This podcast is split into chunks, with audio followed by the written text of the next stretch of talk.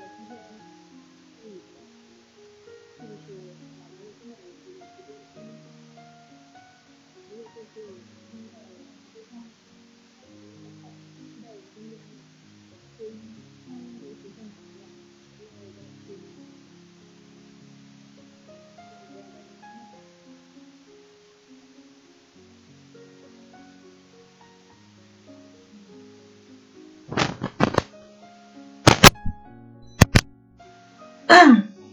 那么欢迎大家来收听啊，我们今天的直播啊，可能我刚才插的耳机啊，可能是不是声音一直都没有传播过去啊？因为我这个好像声音一直都调试上有点问题啊。那么大家好啊，今天的直播稍微晚了一些啊，可能是因为声音调试的问题啊。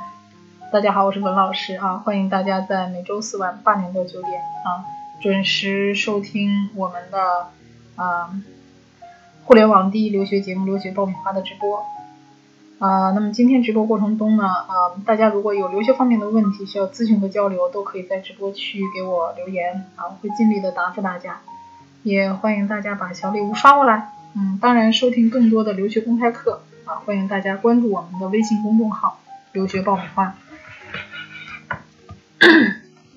啊，那么今天呢，不知道啊，在线的朋友里有没有我们前几期节目的老朋友啊？希望大家都能冒个泡，打个招呼啊，跟我 say hi，打个招呼，看有没有我以前的粉丝啊，或者啊，大家可以听到我的声音吗？啊，希望能有一个人在线给我留个言啊，让我知道我们的声音是正常的。啊，如果说啊。有在线的朋友可以，啊，有问题的话也可以随时在微信当中啊，这个直播间里给我留言啊。直播当中我只能给大家简单的，呃，帮助大家咨询和分析一些问题。那么如果大家即使即将开始留学的话呢，啊，可以呃关注我们的微信公众号“留学爆米花”，跟我保持一个更深入的交流和沟通。那么我们今天的主题啊是。风靡美国的 STM 专业，呃，可能问到 STM 这个词儿，其实现在已经很时髦了啊。但是不知道咱们今天在直播间里的人有谁知道 STM 到底代表着什么啊？如果有人可以回答这个问题的话啊，我会很开心啊。我想送给他礼物 啊。当然也有人可能不知道，那么有多少人不知道呢？啊，如果你不知道的话，也希望你在。我们的直播间里面啊留言，嗯，呃，那么先首先先介绍一下 STM 是什么啊？嗯，STM 呢其实是呃四个单词的首字母，这四个单词分别是啊科学 Science 技术 Technology 工程 Engineer 啊以及数学 Mathematics 它的首字母组成的。呃，它是美国呢鼓励学生啊主修科学技术、工程啊以及数学的这么一项计划。呃，这个是从美国发起的，从美国开始提出了 STEM 的这个理念啊。那在美国国土安全局的网站上也能查到一个非常长的属于 STEM 的计划的列表，比如说计算机啊、化工啊、物理啊、数学啊、生物科学啊、航空航天啊，嗯。这些很多的专业都属于 STM 啊，那可能大家就觉得，那我我为什么要学 STM 呢？啊，STM 这个好吗？它好在哪儿啊？它为什么这么受欢迎啊？大家为什么要提倡它呀？啊，那 STM 呢？它为什么受欢迎呢？啊，首先来说，经过一些数据统计啊，就业职业分析的统计，发现 STM 几乎包揽了英美两个国家毕业生十大高薪专业的。大多数的专业啊，都包含在 STM 里面。那么，简单的说就是，呃，STM 专业毕业的学生收入高，这是很直接的。那么学工程的小伙伴们就很有傲娇的资本啊，嗯，像学化学工程啊、啊机械工程啊、电子工程这些毕业生的起薪，基本上都是啊让别的专业的学生望尘莫及的。嗯，那在美国呢？二零一五到二零一六年的前十的毕业生的高薪的榜单当中，啊，基本上像计算机与数学、网络开发、结构工程、生物医学等等这些都是榜上有名的，而这些呢都是属于 STM 这个专业的。啊，那么今天直播的朋友们，有谁是学这四个方向的呢？STM，比如说你已经是就读的、已经在读的或者已经毕业的本科毕业生吗？或者是你有孩子想要去学 STEM 的专业吗？你想了解更多有关 STEM 方面的问题吗？那么欢迎你在直播间里跟我留言啊，会帮大家啊解答和分析一些留学相关的问题。嗯。啊，好，今天的时间尚早哈啊，不知道这个今天来的朋友们啊有没有我的老朋友啊？我很期待这个啊有老朋友能给我留言啊，我讲的会更带劲儿一点。嗯，呃，如果有直播间的朋友进来的话，啊，欢迎你呢，给我打个招呼啊。呃，如果你有感兴趣的其他方面的留学问题，也可以在啊微信公众号里面啊给我留言。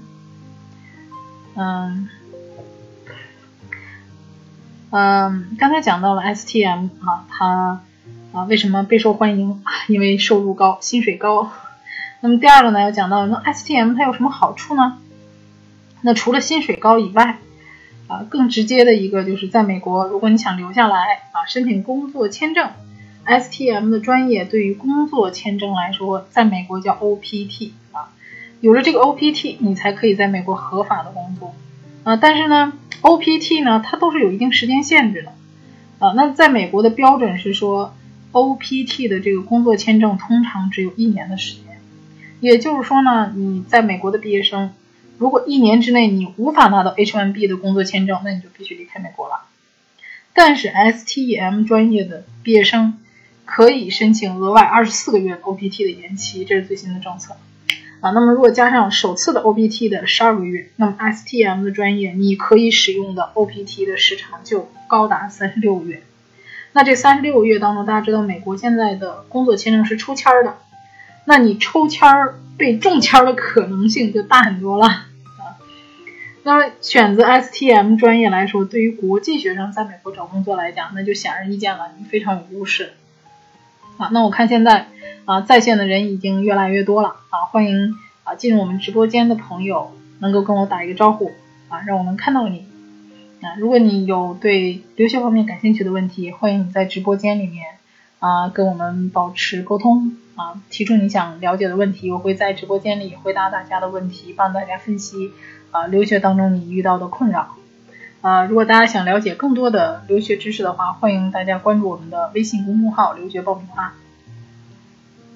好，那我们刚才讲到了 STM 是什么？STM 是啊四个单词：科学、技术、工程和数学。这四个单词首字母组成啊，也就是说，美国它鼓励学生主修科学、技术、工程和数学的一项计划。呃，同时它的优势是高薪。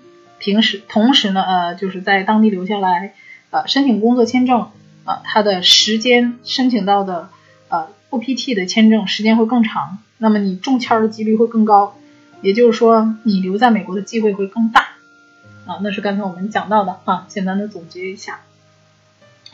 那有的人会问了，中国人最喜欢出去读商科啊，是吧？啊，那么商科属于 STM 专业吗？那很多人有时候会问啊。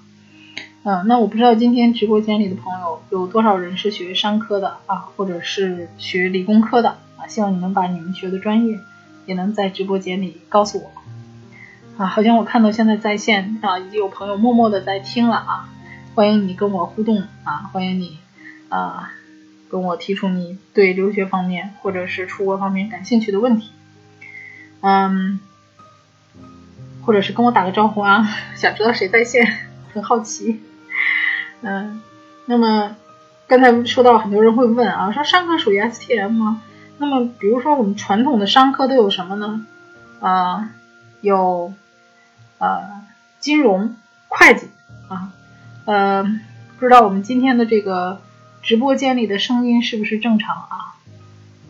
嗯，如果说呃这个声音正常的话，也欢迎大家在微信里告诉我啊。啊我声音是不是啊 ok 的啊。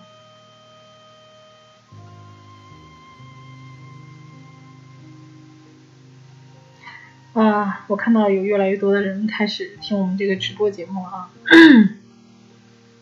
嗯我们刚才讲到传统的专业是金融会计那么其实这些呢上课传统专业都不属于 stm 专业那么近些年来，随着这个大数据啊，现在大家总总在讲大数据啊，数据分析啊，这个就像雨后春笋一样，在美国商学院开始兴起了。那么这些集合了数学、统计还有信息科学就大量交叉的这样的科目，其实它是具备了 STM 的资质的。比如说，呃，开设在商学院里的信息系统管理啊 （Information Management） 这种项目也增加了数据分析的方向啊。那目前来看呢，呃，金融工程啊，虽然它也是金融专业，但是呢，实际上，呃。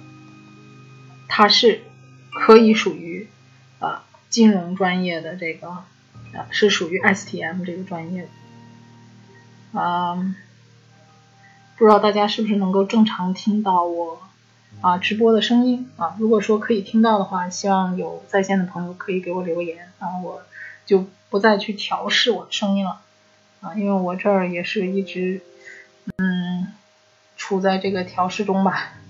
啊，不知道我这个声音是不是正常的？嗯，啊，如果说嗯在线听的朋友可以给我一个回复和反馈啊，啊，看看我这个声音是不是好 OK 的，听着是正常的。嗯，那么我们刚才提到的这个。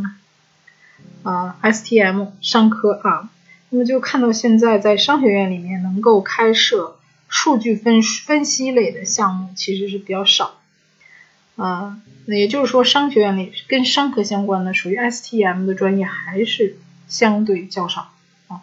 那如果你有想了解的专业啊，也欢迎大家在微信里面呃，在我们这个微信公众号和今天的直播间里面留言啊，然后我可以了解到。啊，你们关心的专业啊和想了解的专业啊，都可以在微信里面啊跟我留言。嗯，今天的直播间里面是可以留言的。大家看到这个啊，你屏幕的右下角啊是有一个呃说话的标志的啊，一个圆圈第一个标志，点的话呢就可以留言啊，可以大家问我问题。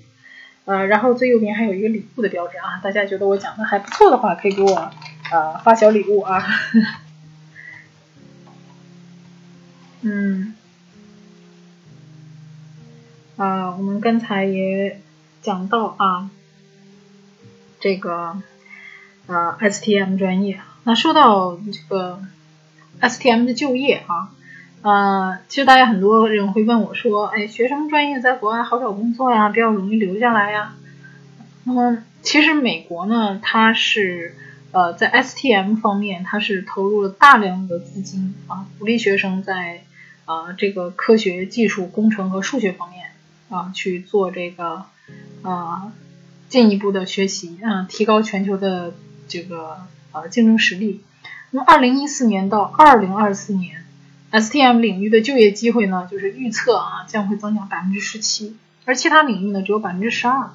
那么，预计到二零一八年，就仅科技公司这个需求就要有六十五万个就业岗位。啊，所以说这个 STM 专业高薪、供不应求的情况，在未来肯定是一个大的趋势。啊，那么可能就有人想说，嗯，什么样的人适合于学 STM 呢？我适不适合学 STM 呢？或者说我们的孩子适不适合学 STM 呢？啊，那么我看现在已经有越来越多的人来进我们的直播间啊，啊，希望大家能跟我有互动啊。啊，提出你想了解的问题啊，我们非常欢迎大家在微信公众号里面啊来跟我们提出啊你想了解的问题。嗯，呃，那么刚才也有讲到啊，什么样的人适合去学这个 STM 呢？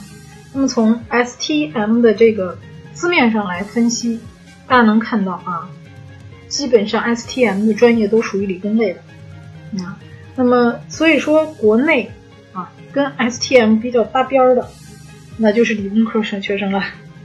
比如说咱们本科的理工生啊，或者是呃高中的理科生，嗯，他们都是比较适合于学 STM 的。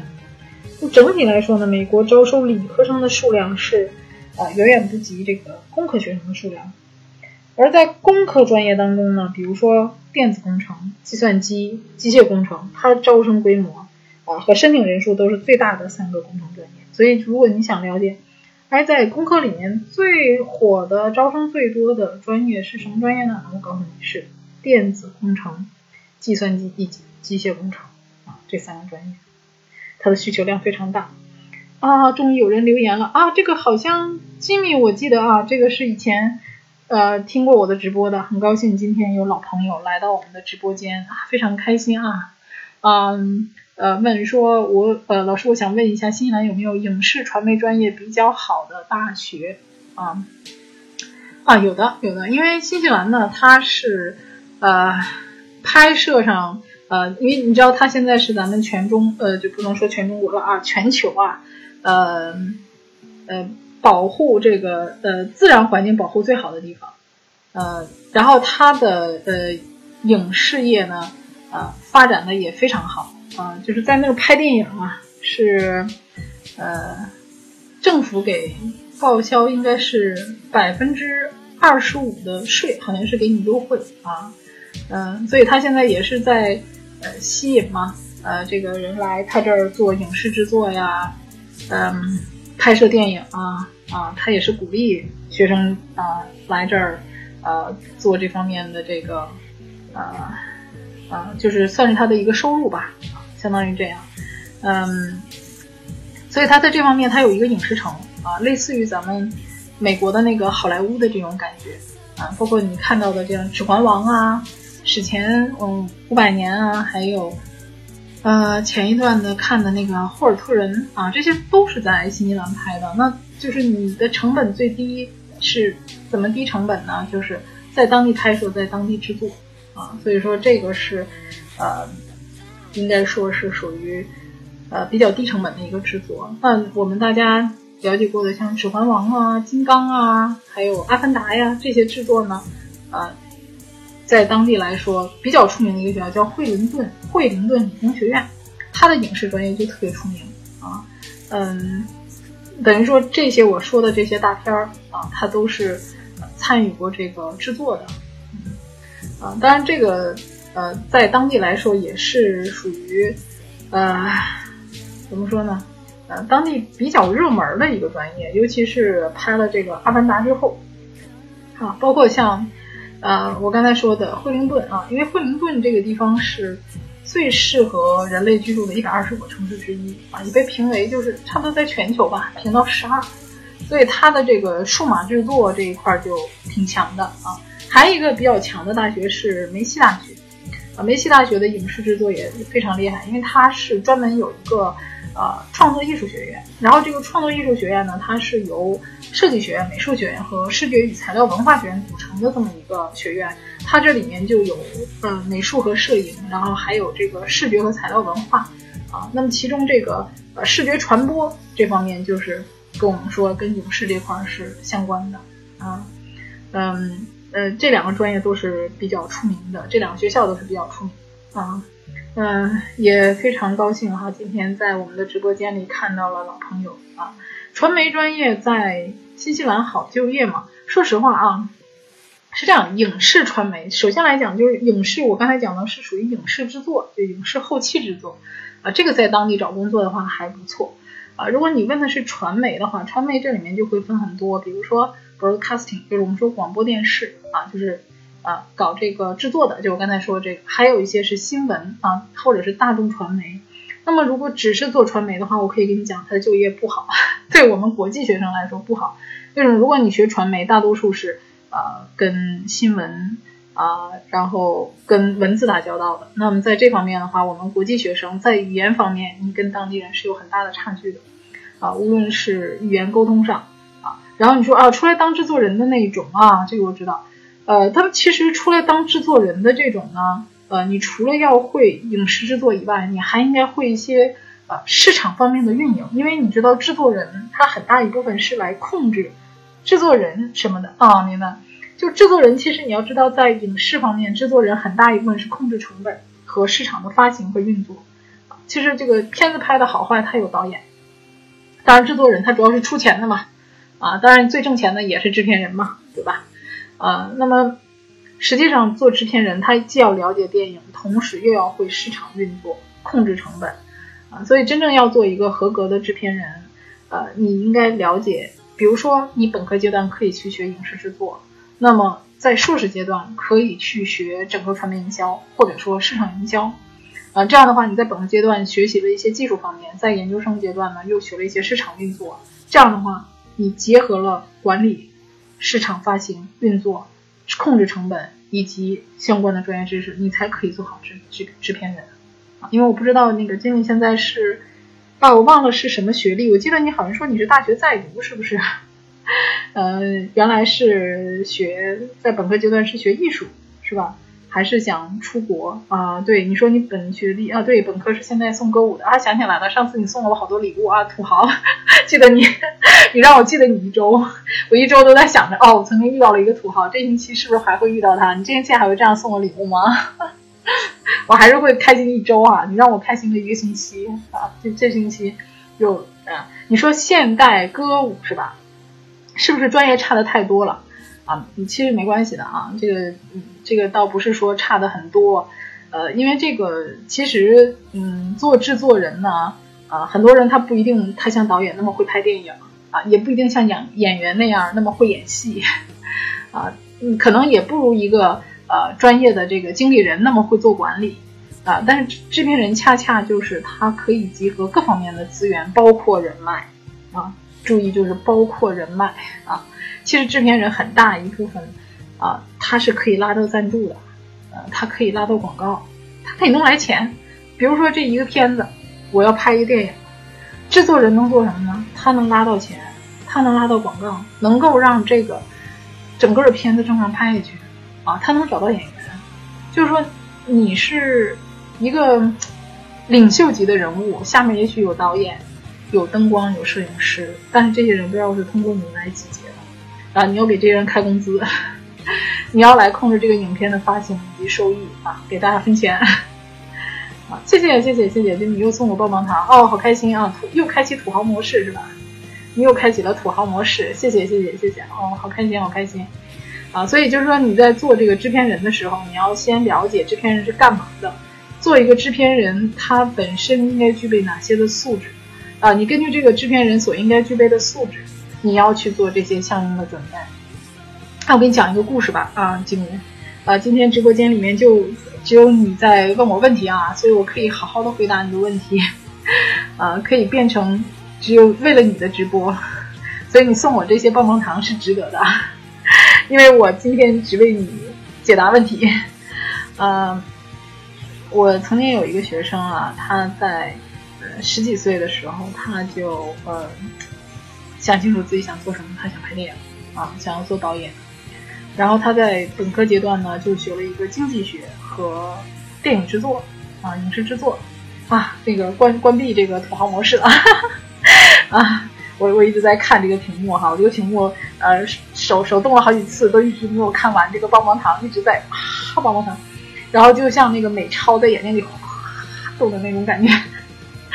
就突然感觉到我们看电视那个卡通片里面那个眼睛里转那个钱币的那个感觉然后定住。现在我就是眼睛里全是棒棒糖，然后啪定住。啊，很开心，谢谢你啊，谢谢你。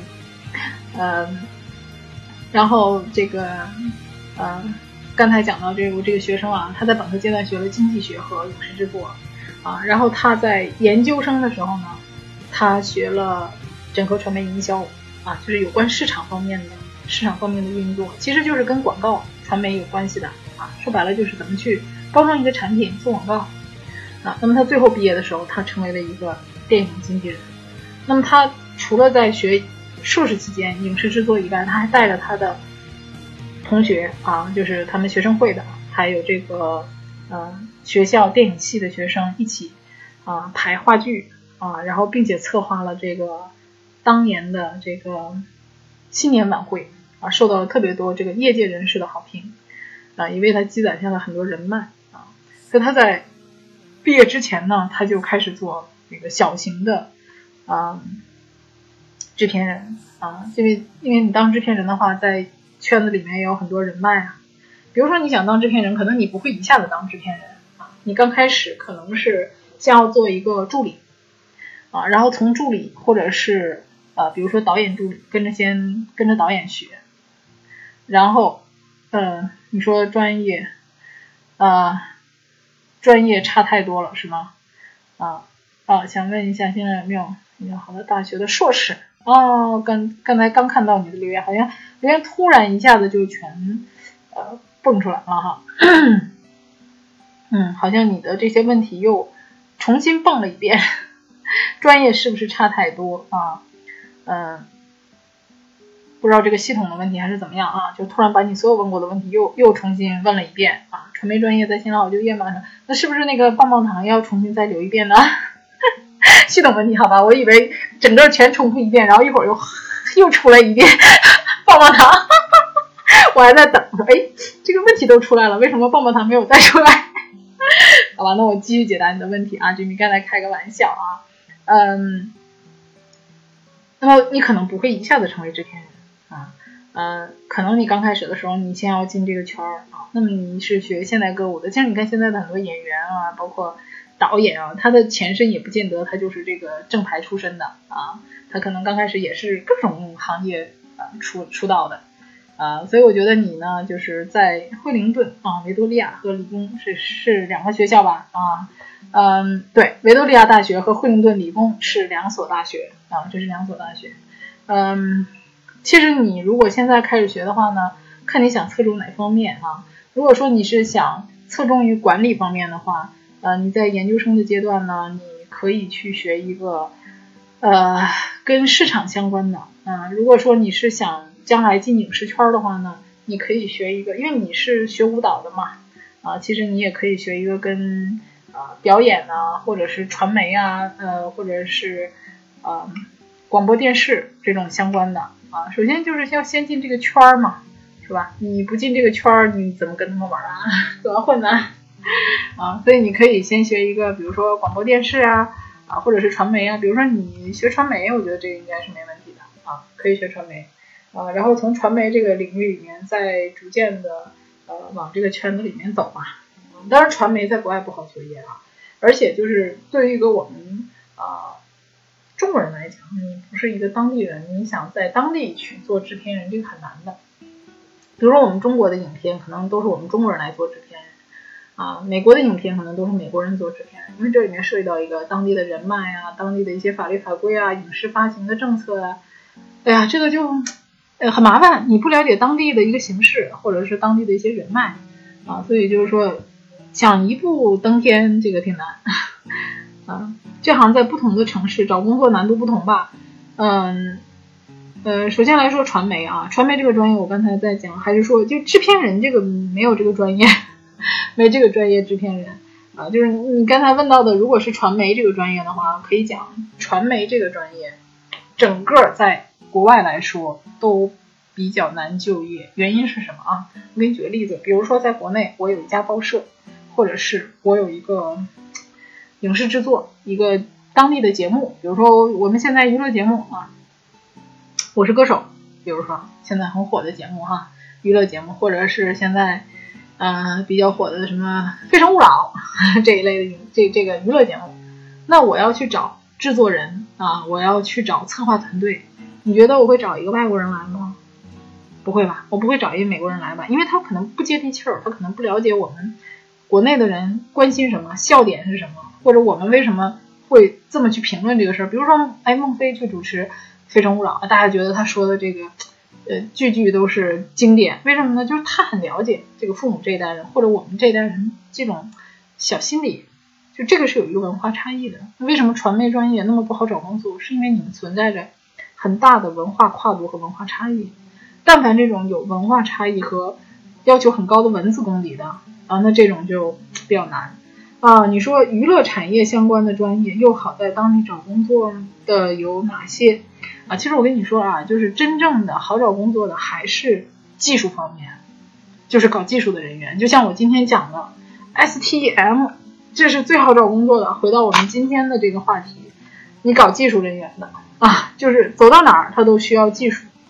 啊，你说跟娱乐相关的，比如说你搞影视后期制作的，这是刚性需求啊，因为它一定是需要人做这种影视后期制作的。啊，不喜欢理工科，对，嗯，比如说，就是说，如果你一定要找这种啊最好找工作，肯定是理工科的最好找工作。那如果你不喜欢理工科的话，你也可以学这种呃偏娱乐业管理的，但是这种呢，你要知道它也是跟文化相关的。呃，比如说，咱们中国的娱乐业和国外的娱乐业就不一样，嗯，就大家的玩法也不同，包括一个价值观啊，还有这种嗯笑点。就举个最简单的例子，你让一老外来听中国的相声，他可能听不懂哎，呃，或者是你让一南方人来听赵本山的小品，他觉得不可笑，但是你让一北方人来看大兵的这个小品，北方人也觉得不好笑。为什么呢？这就是一个文化差异问题啊！所以说你说的这些，如果你以当地呃就业为主的话，你就得是按照当地的需求来，相对最好找工作啊。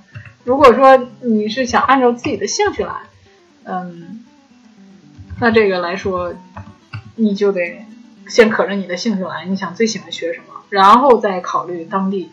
当时的机会和时机，如果说机会的话，肯定是不如这种理工类最好找工作，但也不是你绝对找不着，只是说让你在你工作那个时间段里面看有没有个单位正好来招。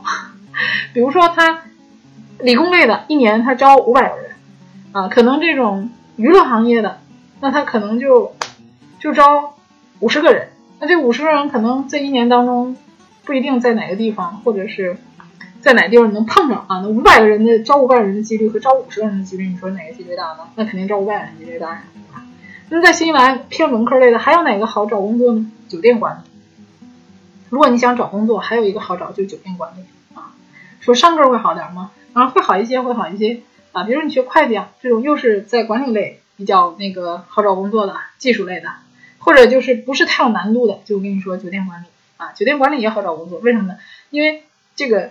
是服务型行业啊，所以刚性需求最大的两个点就是一个是服务型行业，一个是技术型行业啊，这个都是属于刚性有刚性需求的，它必须要的。嗯，啊，那么不知道这个是不是呃解决了你的呃问题啊？嗯，呃，不喜欢技术类的，哈哈，不喜欢技术类的啊。那我刚才说到的这个呃。酒店管理啊，酒酒店管理出来是什么职务？好啊，你对酒店管理感兴趣。那么酒店管理是这样的啊，它在这个呃酒店管理出来，首先来说到都有实习嘛。那么实习呢，像呃酒店里面有各种行业啊，比如说呃当然有这个酒店的服务员，就我们说打扫卫生的 啊。那你大学毕业呢，倒不至于说你要去打扫卫生、打扫客房做客房服务，但是从一个实习生刚刚开始来讲。嗯，去做这个酒店的基础工作是你的必修课程，比如说酒店的打扫啊，餐桌的摆放、餐桌礼仪，这些都是你必须要学的，这是你众多功课中的一项啊。尽管你呃可能将来不是主要做这个，但是你必须会做，因为你要观察你的下属，他做的是不是合格的。那么如果你想严格要求你的下属，首先你就必须要懂，要会了解。那新西兰这个地方呢，它是一个以旅游和服务业而著称的国家，啊，所以它的旅游行业是非常发达的，啊，那么这些人在学习这些基础课程以后，比如说酒店里面是需要一些做市场的、做管理的，啊，做客户经理的，啊，一般这种从本科出来的，啊，他们出来之后，酒店里面他基本上都是做一个管理层的工作的，啊，那么还有一些是文凭课程的，就学两年就可以出来的酒店管理，基本上是做一些。低层的基层的服务性工作的啊，所以就看你出勤想学什么。如果说啊，你想学本科啊，学硕士那么如果说你去学一个硕士的话，酒店管理其实它的专业背景也好，要求的比较宽松啊。就是说各行各业的，其实如果你有相关的实习背景，比如说你现在还在上大学本科啊，如果你有机会去一些酒店做实习的话啊，那么将来如果你想在硕士啊申请一个酒店管理专业，这也不是不可能的啊，它比较宽松啊，或者说，嗯，有有一些学校啊，甚至说在西南有一些七级文凭课程啊，这种文凭课程的话，它呃也可以说你有实习背景的话，可以可以接受你。嗯，酒店管理和我大学的专业差的更多了。是，那如果说你出去完全跟你就是很多事情是很难两全的啊，因为你你说你现在的一个基基础的条件是什么？你现在基础条件是你是学这个现代舞的，是吧？那你要学现代舞，你就按照你现代舞方面跟你比较接近的，那就是学学传媒啊，啊，学大众传媒。但是大众传媒呢，你要满足他在国外，呃，这个好找工作，那又满足不了你，所以你总是要有取舍，要有取舍的啊，你不可能呃每一项都。正好卖吃吧，这个很难啊，因为你现在已经有一个先决条件了。如果你现在是一个高中生，你没有任何的先决条件，你可以从头开始选起，就是你走的第一步，就是按规划、按长远规划走的第一步。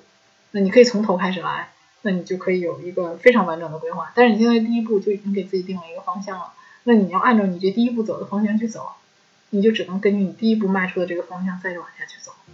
啊，你已经走了这个方向，你就没办法去走另外一条路啊！啊，你的任何一个选择都是只能走一条路，不能啊。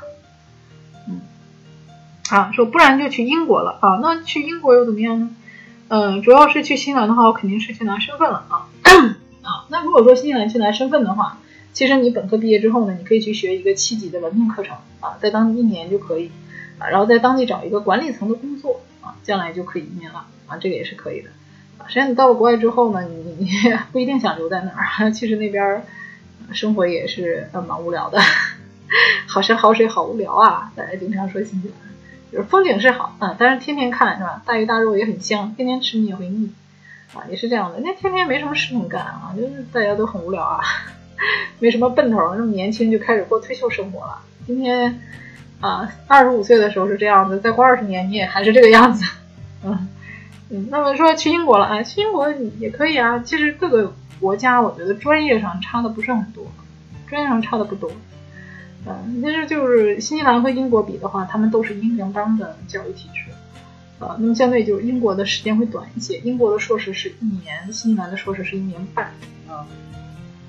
所以就是看你在你心目中，你要把你的各项条件摆出一二三四啊啊。比如说，我觉得移民最重要，那你就先首先考虑移民。啊，比如说，我觉得专业最重要啊，嗯，对，英国肯定留不下来呀。是，万一你在英国嫁了呢，结婚了呢，你就可以留下来了。所以很多事情也不是没有啊，绝对可能的。那你就就肯定不可能，不一定。你找到一合适的是吧？闪婚也没准啊，或者是说，嗯，也可能你，嗯，就刚好有一个人是有一个公司赏识你呢，雇佣你呢。呃，大家只是说。英国给签证的时间比较短，在那么短的时间里又学习又找工作，是一个很难完成的任务，但并不是绝对完不成的任务。OK，还是有人在当地找到工作的，在上学的同时，啊，然后又可以把学习处理好，又可以去找到工作，所以不是不可能啊，不是完全不可能啊。嗯，看你就是是不是 Superman 呢？啊，也许你就可以完成一些别人完成不了的事情了。嗯。啊，那么我们今天讲的是美国的 STM 专业啊，嗯，除了吉米以外呢，希望其他的在线的朋友可以留言，啊，可以啊问问你们感兴趣的问题啊。那么吉米，如果你也有啊感兴趣的话题呢，也可以在线留言给我啊。非常感谢吉米今天又送了我啊好多的棒棒糖啊，嗯，这棒棒糖够我吃一礼拜的，是不是下一期还会来？指着你棒棒糖来过一周啊！好，那我们刚才也提到了 STM 啊，那么这个呃 STM 确实在当地呢有呃非常大的这个优势啊，就是找工作呀，然后呃就业呀，呃移民呐啊，这个确实是有很大的优势啊。那么也就是说，总结一下 STM 的啊专业，它的优势是什么呢？就是第一啊。它可以让美国的这个工作签证 OPT 啊，OPT 的这个申请可以延长，从正常的十二个月延长到三十六个月。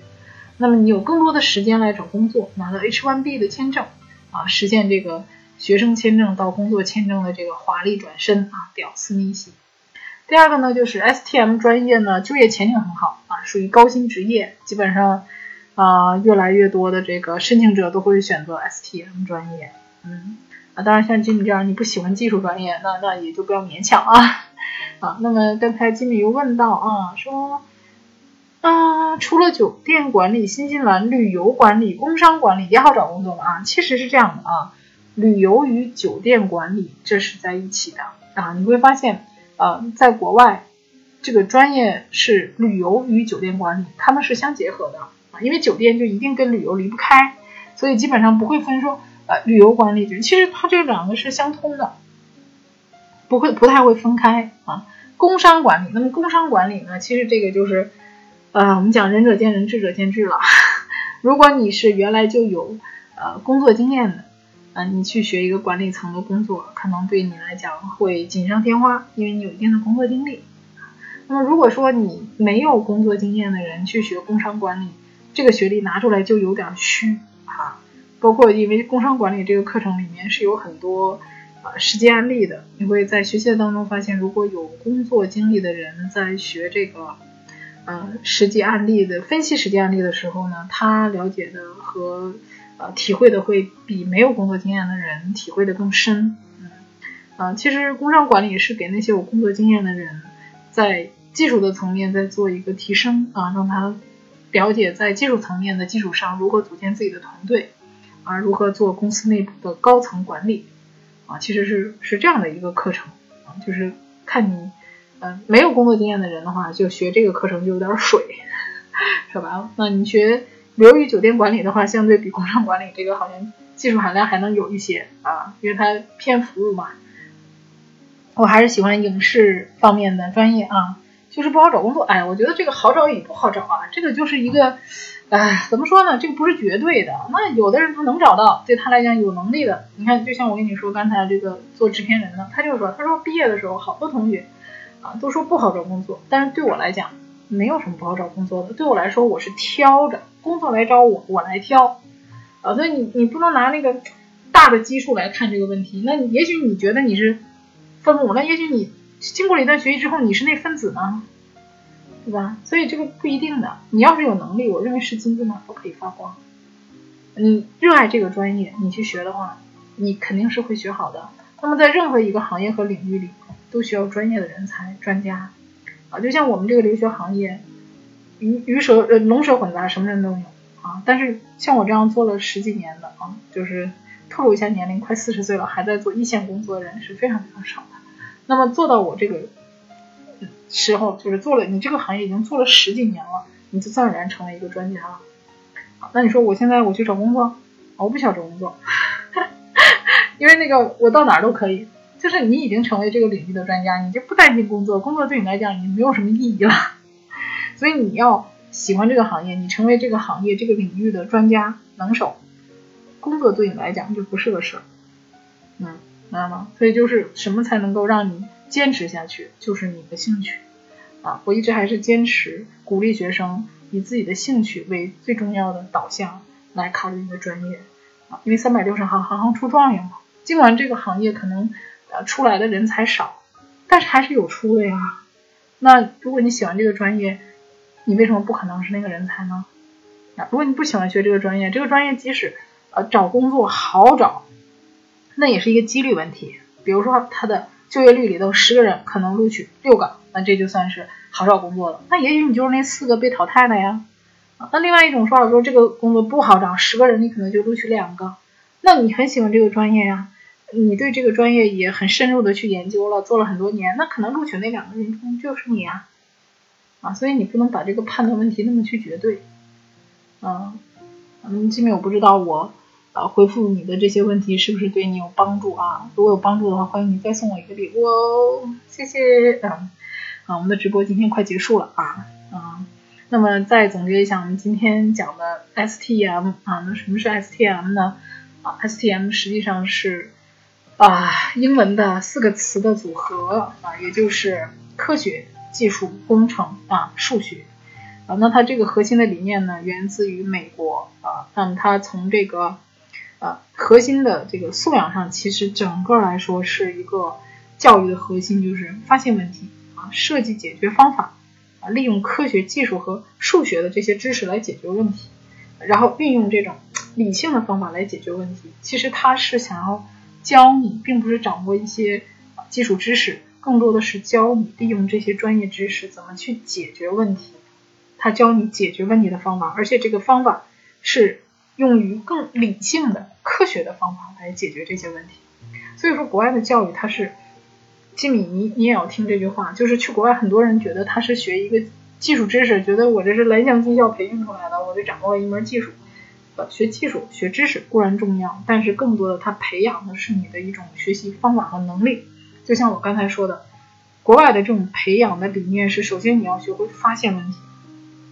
其次，你要去学会怎么设计解决这种方法方案，然后你再利用你所学到的各种知识来解决问题，最后你再运用你的这个方法，你再验证一下你解决的这个问题的效果是怎么样的。那么效果如果不理想，你还可以去调整。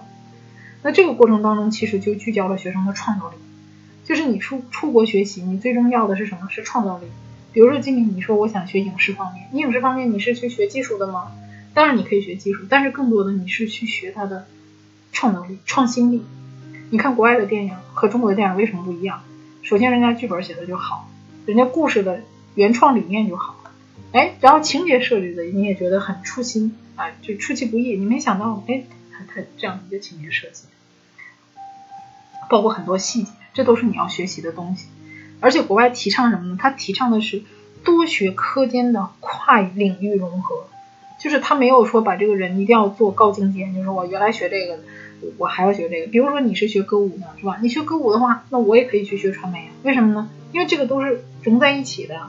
比如说我现在是影视传媒的，可是你说影视传媒里头，我搞一个娱乐这个娱乐节目，我策划一个娱乐节目，我这里面没有歌没有舞吗？没有音乐吗？肯定都离不开的呀。嗯，然后我这里面没有表演吗？肯定都有啊，对吧？所以说它是多领域。跨界就现在都讲跨界嘛，它其实就是跨领域的融合啊。包括你去策划一台节目，你说你是不是要考虑预算呢？你要考虑投入吧，考虑广告吧，考虑你市场投放，考虑你的人员吧，各部门的人员有多少？所以这里面是不是就涉及到商科呀？涉及到预算啊？涉及到人力资源啊？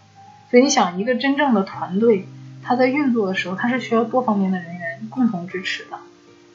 啊今天我不知道你是不是还在听我讲哈，其实我还是就是很想让你明白，呃，一个专业或者一个领域的成功人士的话，啊，他其实是要多方面的人才来支持他的，不是单一的。那你其实要学习的内容也非常的多。那你出国你要明白，你要去学的是什么？其实是更开阔的视野，以及更呃，让你自己的脑子能够有更灵活、更开阔的视野去发现很多的问题，从而。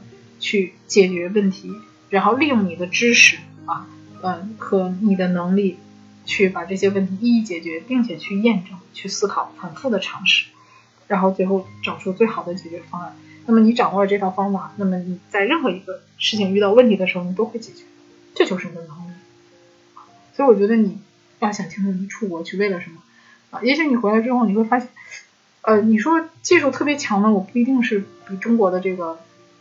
搞这个电电影制作的这些人啊，我我的技术比他强啊，但是可能嗯，我在这个创意上、理念上，我要比这个图工啊，就定单单做这图的人我要强。